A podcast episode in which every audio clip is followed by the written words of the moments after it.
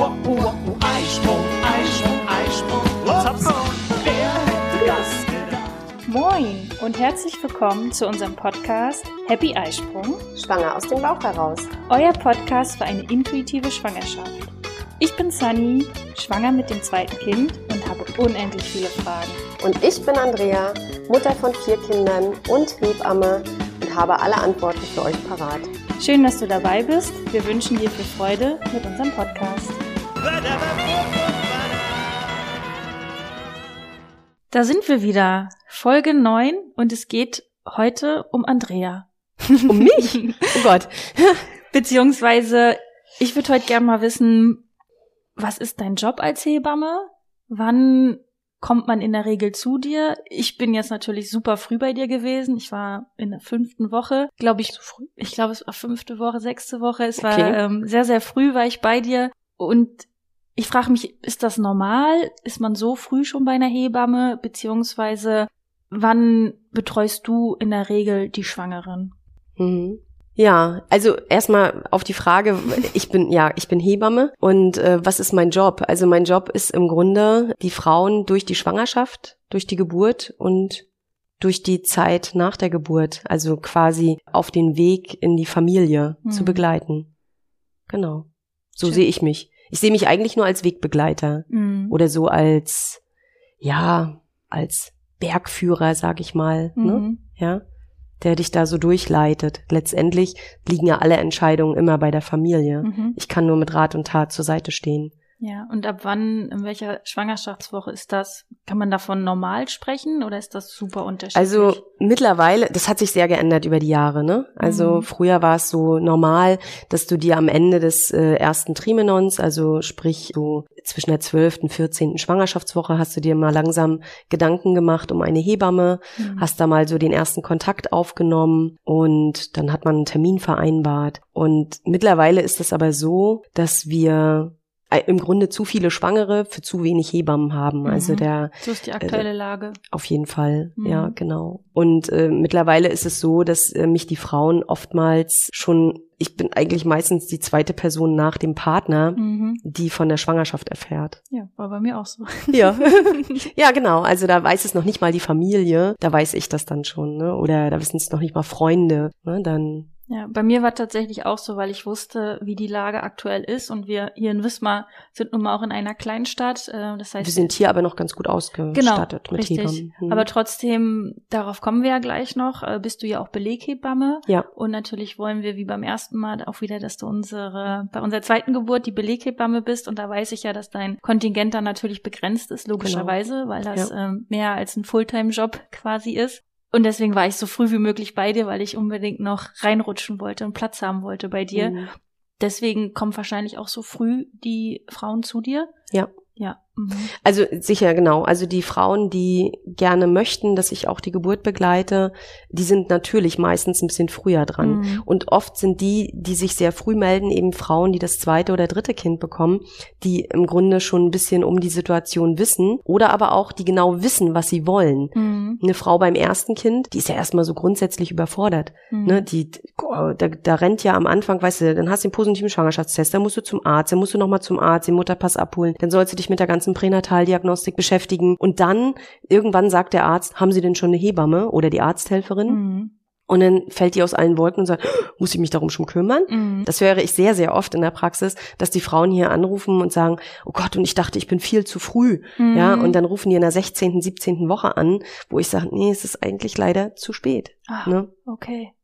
Und wenn man jetzt als Frau so seine Wunschhebamme haben möchte oder genau weiß, ich möchte eben auch wirklich eine Hebamme haben, mit der ich eine Beleggeburt machen kann oder eine Hausgeburt oder die mich wirklich auch durch die ganze Geburt leiten soll, dann würde ich mir auch sehr früh eine Hebamme suchen. Mhm. Und in Wismar sind wir ja auch noch sehr gut aufgestellt, ja. Mhm. Also ich sag mal, in so einem Flächenland wie Mecklenburg-Vorpommern sind wir eigentlich ganz gut ausgerüstet mit Hebammen. Ne? Ja. Wie war das in deiner Zeit in, in du hast ja mal in Frankfurt am Main Mhm. in Hessen gearbeitet? Also nicht ganz in Frankfurt, ne? Ich war auch eher so Randgebiet. Mhm. Das ist schon viele Jahre her. Mhm. Und da waren wir auch ganz gut aufgestellt. Also da gab es jetzt nicht den, diesen absoluten Hebammenmangel. Mhm. Aber ich weiß, eine Freundin von mir hat gerade in Berlin ein Baby bekommen oder eine andere Freundin lebt in Köln. Und da ist es echt schlimm. Ja. Also die haben unter Umständen nicht die Möglichkeit, dass überhaupt, dass sie überhaupt eine Hebamme bekommen. Ja, ich kenne das auch von einer Freundin in der Nähe von Nürnberg. Da war das auch so, dass es erstmal auf die Suche gehen und Ja. eher so, okay, wer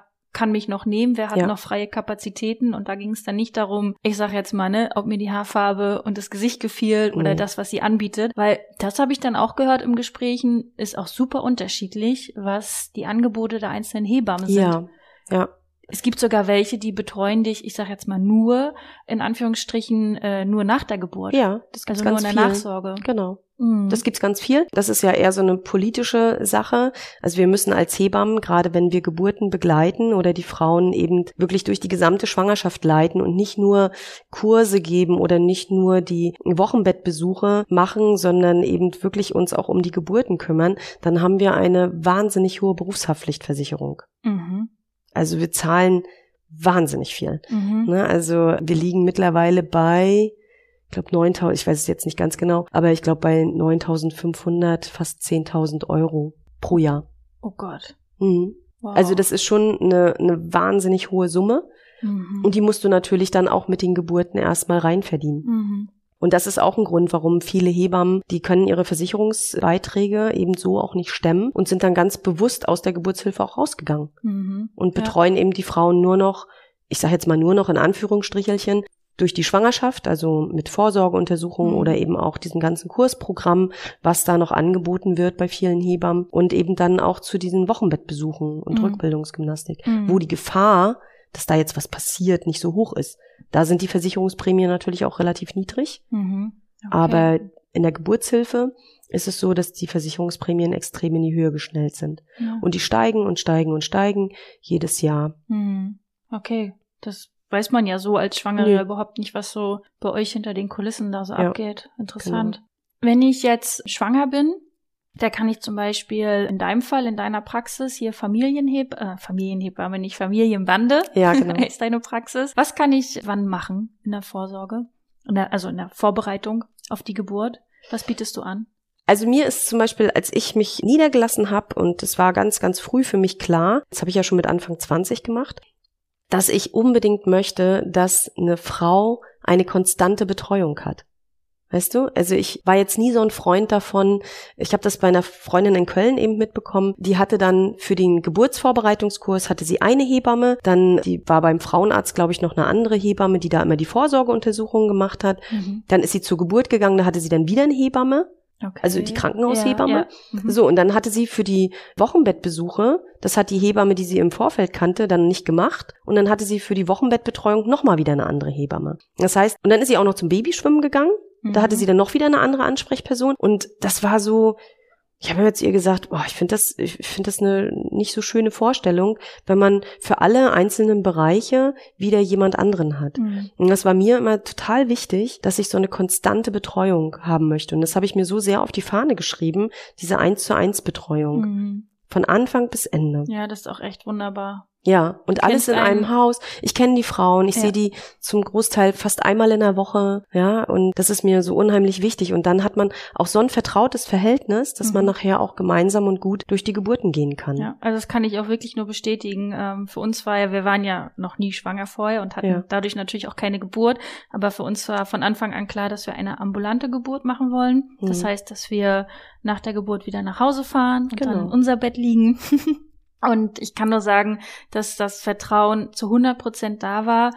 Weil aber auch du an unserer Seite warst. Weil wir hatten Ja. so früh Kontakt. Ich glaube, es war damals, es war damals die zwölfte Woche Ja, genau. als man so, das hatte ich so mitbekommen, okay, ab der zwölften Woche sucht man sich eine Hebamme. Da war aber auch schon bei dir der Spruch, ui, das war jetzt aber äh, echt Eng. haarscharf. es war der letzte Platz noch frei äh, bei den Beleggeburten, die du angeboten hast. Und das war so ein Urvertrauen da, weil du uns so früh schon gekannt, also wir kannten uns vorher ja gar nicht.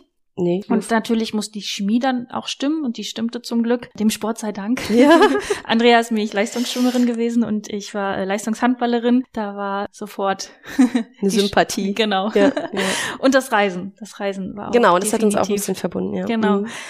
Und da war sofort dieses Urvertrauen da, dass ich wusste, du bist an unserer Seite Und das kann nur gut werden, weil du uns, wie gesagt, auch, auch so früh kanntest. Und dann habe ich aber erst mitbekommen, durch Gespräche gerade mit Freundinnen aus anderen Bundesländern, dass das überhaupt nicht normal ist, dass man A, so früh seine Hebamme hat und halt auch immer ein und dieselbe. Ja. Aufgrund, weil du halt versuchst, wirklich alles anzubieten Mhm. und man dann einfach, ich sag mal, nur zu dir kommen muss und sich nicht noch was anderes suchen Mhm. muss. Aber das ist, wie ich gemerkt habe, überhaupt nicht normal in Deutschland. Du, letztendlich ist das ja für mich auch ein bisschen Eigennutz, ne? Muss ich mal ehrlich sagen, weil wenn ich eine Frau habe, die mit der man gut harmoniert, mit, die gut auf mich eingestimmt ist oder ich auf sie, dann ist eine Geburt ja, äh, weißt du, die Zeit durch den Kreissaal zu gehen, wo du dich noch mal ganz anders kennenlernst, Mhm. ist dann ja auch super, super gut für mich, weil diese Frau, wie du schon sagst, die hat halt wirklich ein hundertprozentiges Vertrauen Mhm. und das ist, man kann dann gut mit den Frauen auch arbeiten. Ja. Oder die können sich dann auch gut fallen lassen und der Geburt hingeben, weil sie wissen, das sagen die auch ganz oft. Und dann denke ich immer, oh, das ist so eine Last auf meinen Schultern, wenn die dann immer sagen, alles wird gut, du bist an unserer Seite. Ja. Ja, oder äh, du bist ja da und du passt auf mich auf. Oder wenn du da bist, dann habe ich gar keine Angst. Und dann, dann, bei mir ist das immer eine Riesenlast auf den Ja, Schultern, stimmt. weil ich natürlich dann auch allen gerecht werden möchte und da auch wirklich einen guten Job abliefern möchte und das für die Frauen oder für die Paare auch so angenehm und toll wie möglich zu machen. Aber dann denke ich immer, ja, aber ich, ich sag dann immer ganz oft, ja, ich habe ja gar nichts gemacht.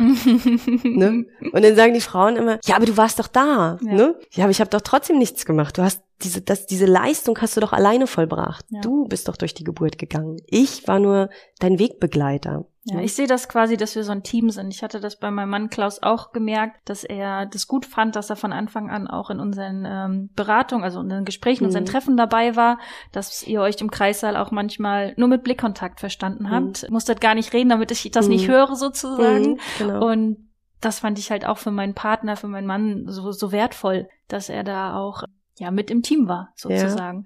Ich habe das tatsächlich letztens auf einer Feier. Das ist ja immer so, weißt du, wenn du als Hebamme auf irgendeine Feier gehst und dann, ich glaube, in dem Falle standen wir am Lagerfeuer und dann kam natürlich dieser Satz, na und was machst du so? ne? Und wenn ich einen guten Tag habe, sage ich, äh, ich bin Hebamme. Wenn ich einen Mhm. schlechten Tag habe, sage ich immer, ich bin Verkäuferin. Dann fragt keiner weiter nach, weißt du? Aber wenn du sagst, ich bin Hebamme, dann kommt ja sofort die ganzen Geburtsgeschichten. Und ganz interessant fand ich bei dem Mann, der hat mir zum Beispiel gesagt, ach, und du machst auch Geburten, ach, du bist Beleghebamme, ach, du bist in Rufbereitschaft, ja. Mhm.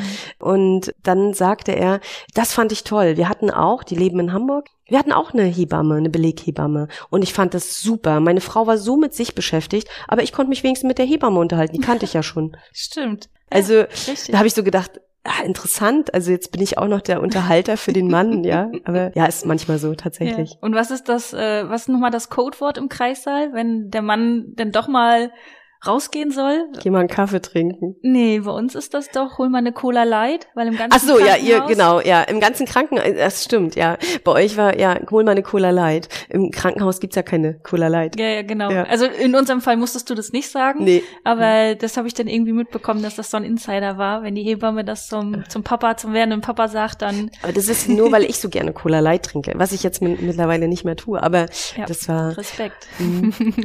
ansonsten, äh, ich, ich, da sollen die Frauen mit ihren Männern auch immer mal ein Codewort bestimmen. Ja, ne? aber ich finde, das zeigt halt auch, ne, dass man, dass das so ein Dreierteam äh, ist und Ja. da hat jeder, ich sag mal so, seinen Job und der auch definitiv berechtigt ist. ja, genau. Ja, wunderbar. Ich kann nur sagen, wenn ich wieder schwanger werden sollte, hole ich mir sofort wieder äh, meine Hebamme an meine Seite, Mhm. weil es einfach super viel Vertrauen schafft. Beleghebamme haben wir jetzt, glaube ich, Ja. erklärt, was das ist. Und dann gibt es aber noch die Dula. Genau, die Dula ist, das kommt aus dem Altgriechischen und heißt eigentlich so viel wie Dienerin.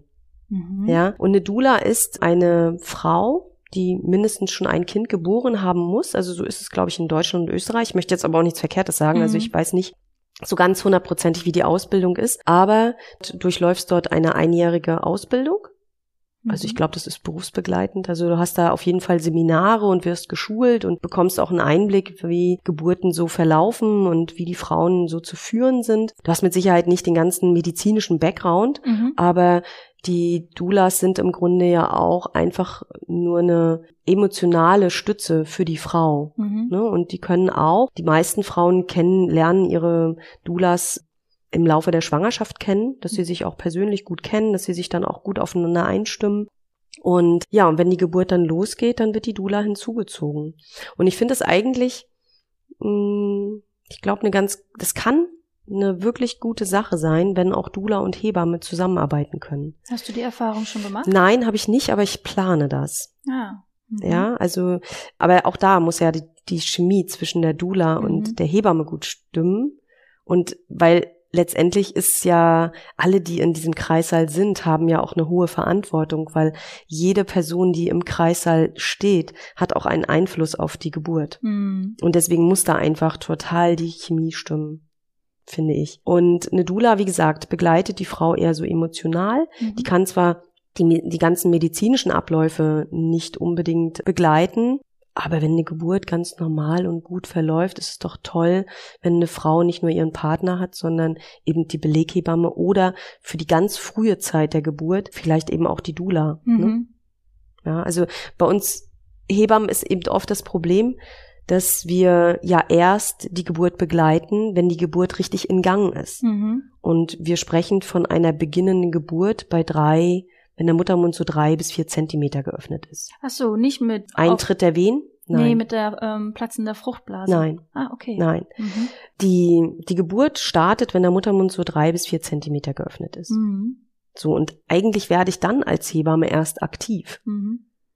Ich bin natürlich sehr häufig auch schon früher bei den Frauen, aber es ist so, ja, du weißt noch nicht, wie lange dauert das. Ne? Es gibt so diese sogenannte Latenzzeit, wenn die Wehen starten und alles noch sehr unregelmäßig ist oder wenn die Fruchtblase springt, Mhm. aber noch keine Wehen da sind. Das ist so, so eine Latenzzeit. Mhm. Eine Latenzzeit kann bis zu 24 Stunden dauern. Mhm. Da hast du als Hebamme gar keine Zeit. Du kannst nicht die ganze Zeit Mhm. bei der Frau sein. Und das ist auch heutzutage, finde ich, so das ganz, ganz große Problem, dass die Frauen in dieser Latenzzeit oft schon so früh im Krankenhaus sind. Mhm. Also man sagt auch, und das ist, das zeigen auch Studien, dass die Latenzzeit die schlecht betreuteste Zeit eigentlich ist. Mhm. Und meine Idee für Mhm. eine gute Versorgung der Frau ist im Grunde, wenn eine Dula gerade so diese erste Zeit der Geburt abdecken kann. Mhm. Die kann natürlich gerne auch weiter bei der Geburt dabei sein, aber so gerade diese ganz erste Zeit, wo eine Frau, die das erste Baby bekommt, ja auch sehr aufgeregt ist. Mhm. Wen, wen? Oh Gott, Mhm. muss ich jetzt was tun? Müssen wir ins Krankenhaus? Oh Gott, jetzt kommen die alle zehn Minuten und Mhm. müssen wir uns jetzt schon auf den Weg machen. Wo man natürlich als junge Mutter bei dem ersten Kind auch sehr unruhig und nervös wird, Mhm. ja. Und weil uns werden ja heutzutage wird uns ja auch suggeriert, eine Geburt ist was Gefährliches. Das stimmt ja gar nicht. Ja, und dann Ja. kommst du im Krankenhaus an, dann wirst entweder weggeschickt wieder, weil Ja. oh ja, Muttermund ist ja noch nicht mal ein Zentimeter auf, oder ein Bett ist gerade frei, du wirst da behalten, darfst aber noch den ganzen Aber noch Tag nicht im Kreissaal. Genau, darfst aber noch irgendwie den ganzen Tag spazieren gehen, Ja. gehst vielleicht noch, äh, weiß weiß ich, noch einen Kaffee trinken Ja. im nächsten Café um die Ecke oder so. Und die Zeit könnte man dann Ja, noch zu Hause sein. mit der Dula. Genau. Das ist dann quasi, ich sag jetzt mal, ihre Aufgabe, da schon da zu Dich sein. da in der Zeit schon zu begleiten, Ja. genau. Bei uns war es ja ein kleines bisschen anders 2018. Da war es ja so, dass um, ich glaube so gegen halb vier, um vier ist meine Fruchtblase geplatzt. Also ich musste auf Toilette und das war dann Mhm. aber die Fruchtblase. Ja. Und dann habe ich dich angerufen und es war tatsächlich in dem Moment so, dass ich richtig gemerkt habe, okay, es geht los. War nicht, dass ich sofort dolle Wehen hatte, aber es war so ein Gefühl da und auch so die Vorfreude, okay, es geht los. Mhm. Und ich weiß, dass du dann erstmal sehr entspannt warst. Du bist, glaube ich, sogar noch mal kurz in die Praxis gefahren, weil du noch was geholt hast. Und ich war aber auch sehr entspannt. Ich war noch in der Badewanne, Mhm. weiß ich. Und dann war es aber auf jeden Fall, das Gefühl war auf jeden Fall richtig, dass es losgeht. Wir waren dann, äh, ein paar Stunden später waren wir dann im Kreissaal. Und ich fand das aber super schön, dass du bei uns zu Hause warst und Ja. dass du wirklich irgendwann sagtest du so Sunny, dann Jetzt fahren wir äh, jetzt mal. fahren wir mal und dann war so okay, echt geht's jetzt los in etwa und das war einfach schön zu wissen, weil genau, wie du gerade sagtest, gerade beim ersten Mal, woher soll man es auch wissen? Welche Erfahrung hat man irgendwie und du sagtest dann so, jetzt fahren wir los. Das war auch ja, in dem Moment hast du uns die Entscheidung abgenommen, also Mhm. bist du da in dem Ja. Fall der Entscheidungsträger gewesen. Vielen Dank. Ja, bitte. Ja, wunderbar. Wir werden demnächst auch ein Special-Interview haben mit Romy Winter aus Rostock. Sie ist Dula seit ein paar Jahren und sie wird uns ja mal mitnehmen in ihre Arbeit und wie auch das Zusammenspiel dann mit einer Hebamme laufen kann. Und ja, wir sind schon sehr gespannt. Wir freuen uns, dass du auch heute zugehört hast. Wir hoffen, du konntest auch aus dieser Folge interessante Impulse mitnehmen. Gib uns gerne Feedback oder stelle uns weitere Fragen an Frage at happy-eisprung.de oder schau gerne auch in unserer Facebook-Gruppe vorbei. Die heißt Schwangerschaft, natürlich gesund, glücklich wir. Bis zur nächsten Folge, wenn es wieder heißt Happy Eisprung. Schwanger aus dem Bauch heraus. Ahoi!